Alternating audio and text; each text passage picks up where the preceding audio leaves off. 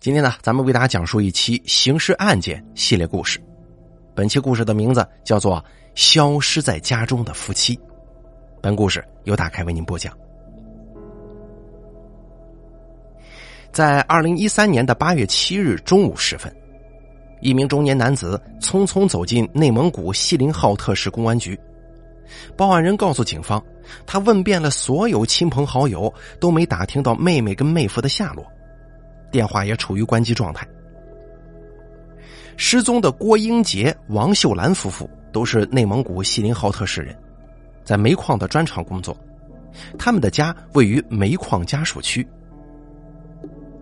在报案人的带领之下，锡林浩特市公安局刑警大队赶到了失踪者的家。这片区域基本上都是老住户，治安比较好。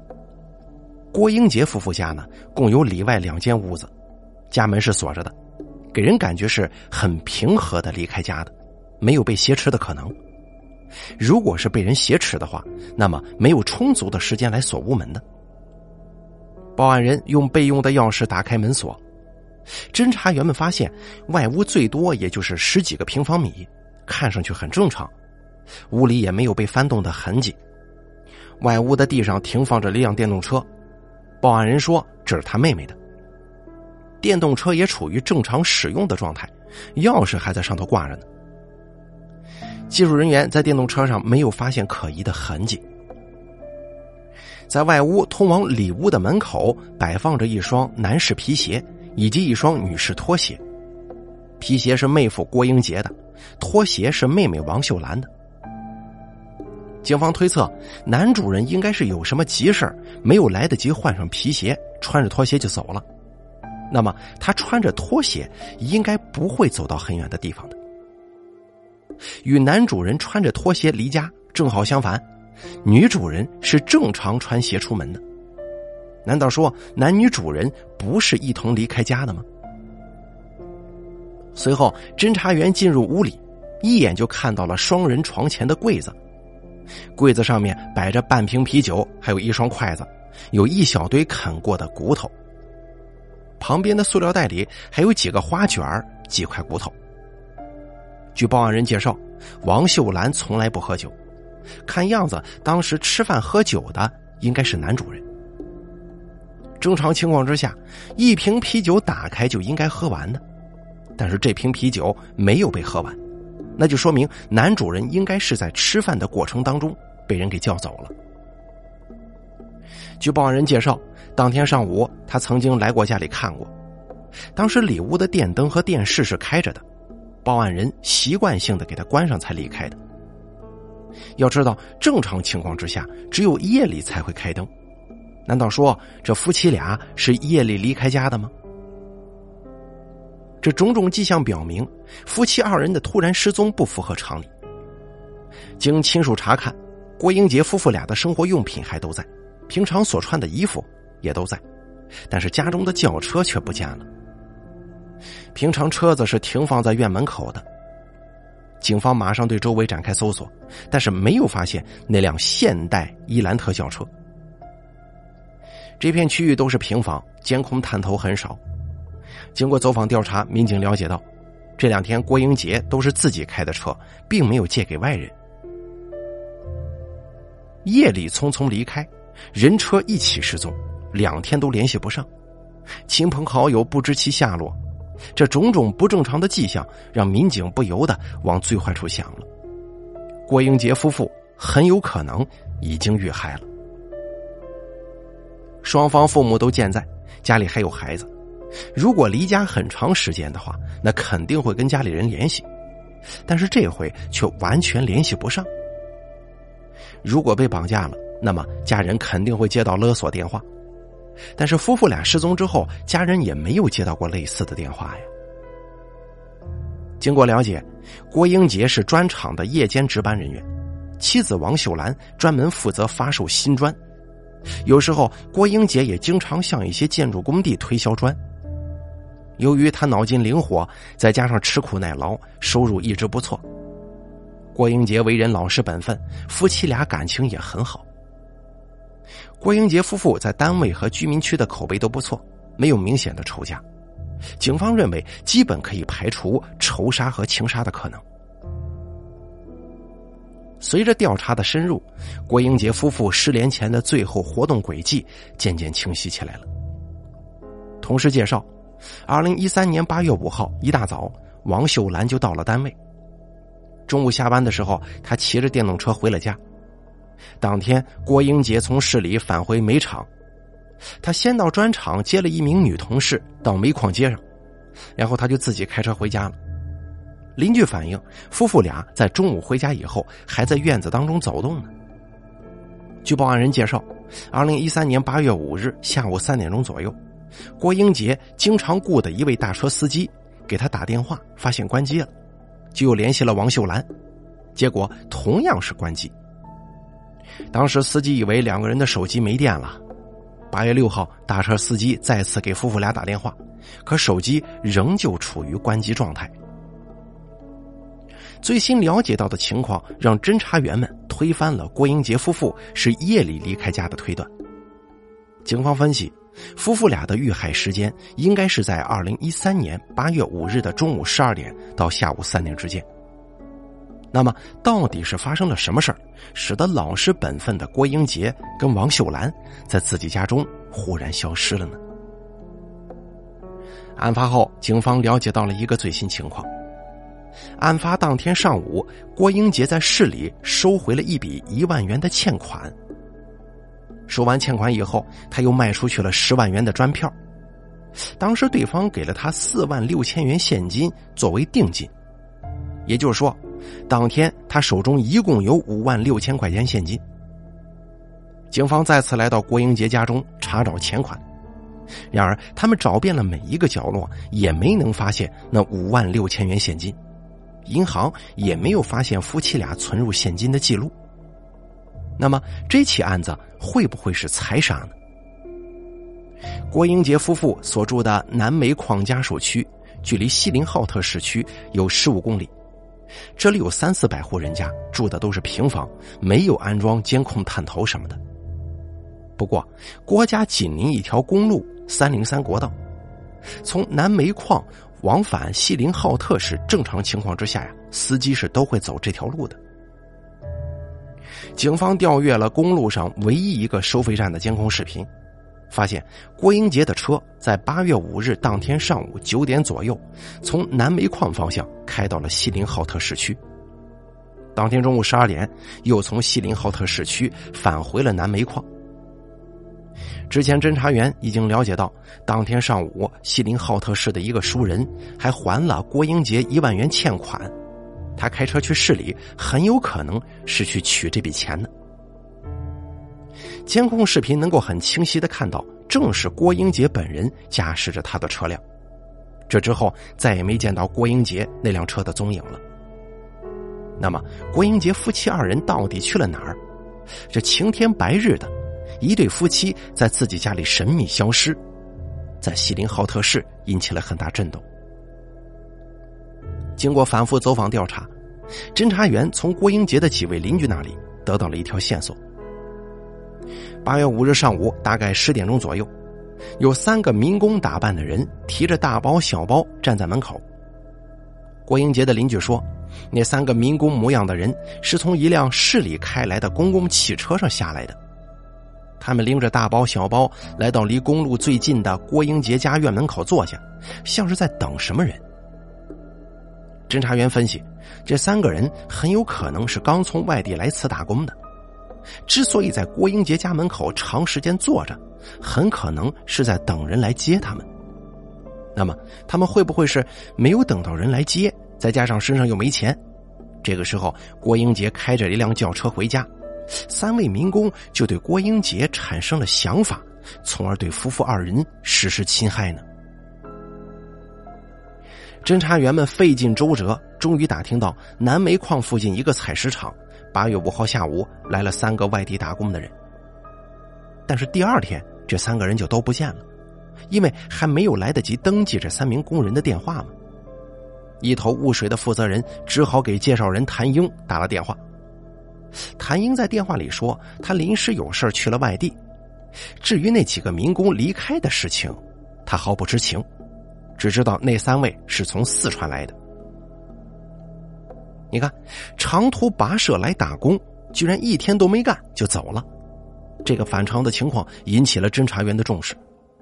更让侦查员注意的是，介绍人谭英居然是郭英杰的熟人。出事那天上午偿还郭英杰一万元欠款的，正是他。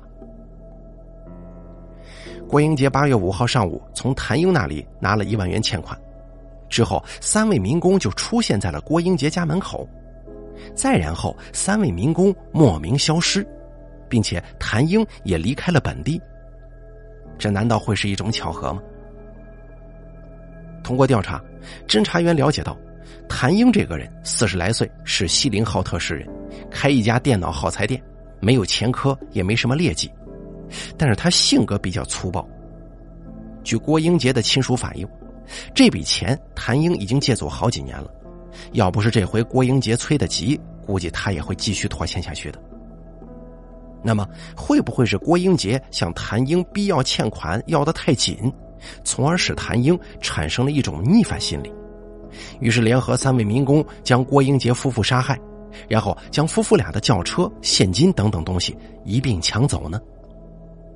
当然了，这一切都只是推测，警方并没有足够的证据。面对这样一起蹊跷的失踪案，锡林浩特市警方一筹莫展，他们只能一边寻找三位民工，一边搜寻新的线索。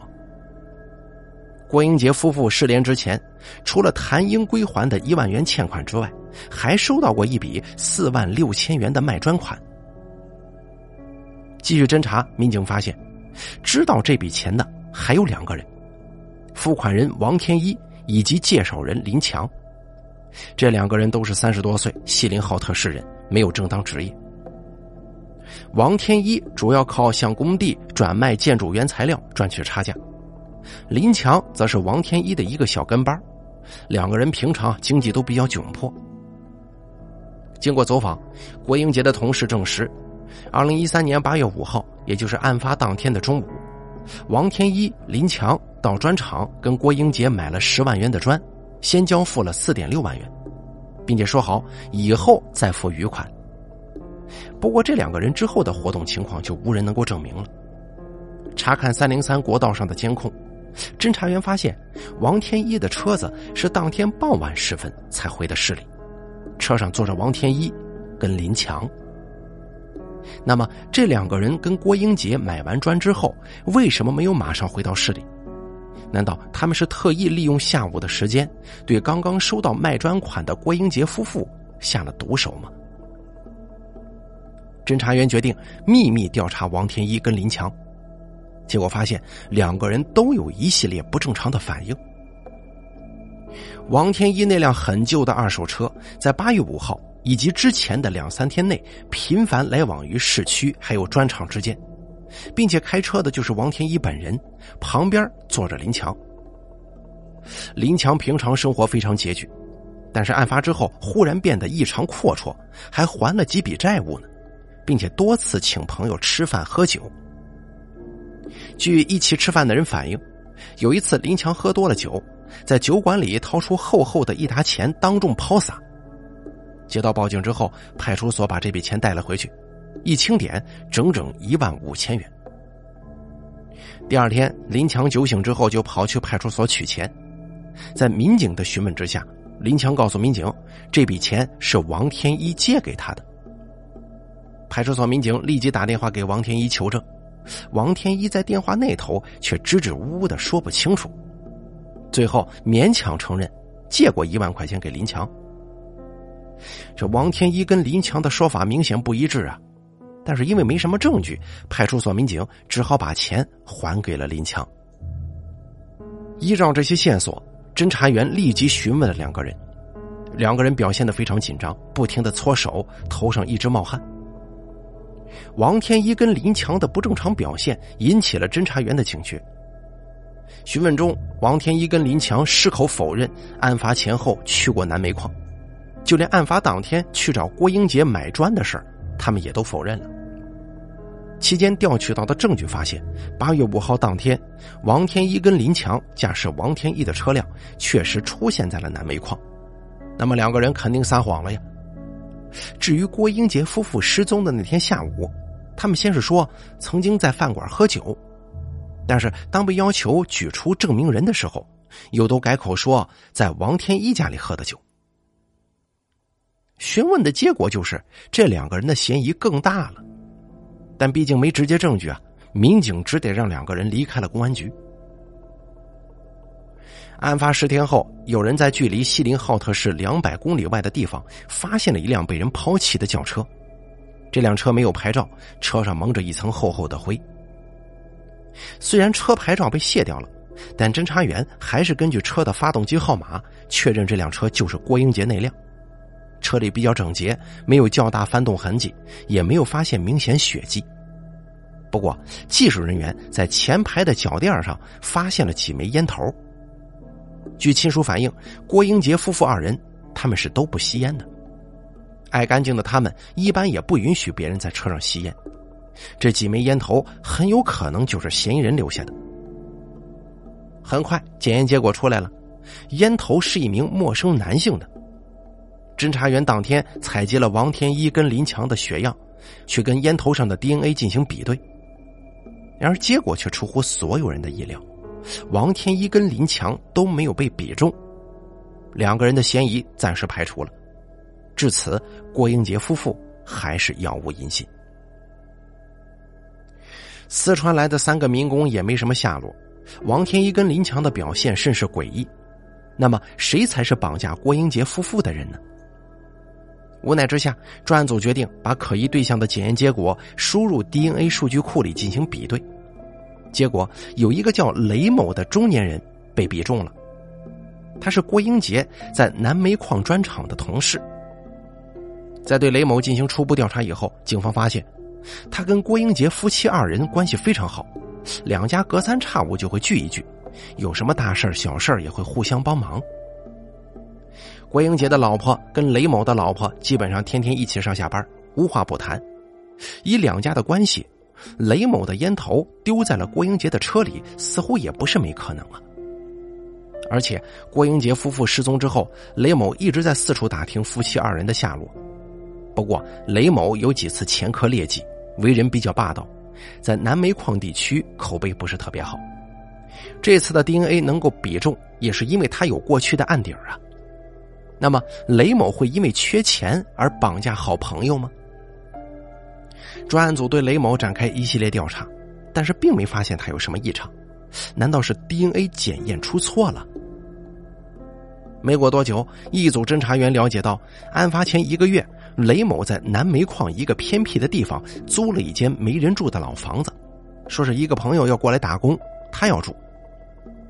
侦查员马上找到房东，悄悄进入了这一座破败不堪的老院落。老房子分里外两间。因为常年无人居住，屋子里到处都是灰尘，一双男士拖鞋丢在地上了。要知道，郭英杰就是穿着拖鞋离开的。这双拖鞋到底是不是郭英杰的，还得经过检验。除了拖鞋，侦查员还发现了几根比较新鲜的长头发。经过调查，民警得知，长发的长度跟失踪女主人的头发长度接近。接下来，侦查员又在房间的角落里发现了几枚新鲜的烟头。这几枚烟头跟在郭英杰轿车内发现的烟头均属于同一个品牌，而且它们的新鲜程度也很类似。侦查员提取了这几枚烟头的生物检材进行检验。几天之后，房间遗留的拖鞋上检测出了郭英杰的 DNA 成分，长发上检测出了王秀兰的 DNA。郭英杰夫妇失踪前，应该在那间出租屋里出现过。由此可见，雷某的嫌疑迅速上升了。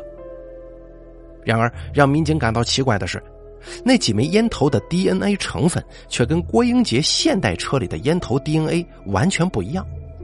也就是说，老房子里的那几根烟头并不是雷某留下的。这是怎么回事呢？难道雷某不是杀害郭英杰夫妇的凶手吗？那郭英杰的拖鞋跟王秀兰的长发为什么会出现在他租的房子里呢？会不会是雷某伙同他人共同作案，将郭英杰夫妇杀害呢？经过周密侦查，警方找到了一位很可能伙同雷某作案的人。这个人姓赵，西林郭勒盟人，很早以前跟雷某一起服过刑。雷某所租的屋子发现的可疑 DNA 正是这个赵某的。雷某跟赵某因此当即被捕。面对铁一般的证据，两个人随后供认了自己的罪行。因为经济窘迫，他们早就想作案了。为此，雷某还特意租了那间老房子。由于找不到合适目标，在二零一三年八月五日中午，两个人以还欠款为由，将郭英杰骗到老房子里，残忍杀害。随后，又以郭英杰喝多了为名，欺骗并杀害了王秀兰。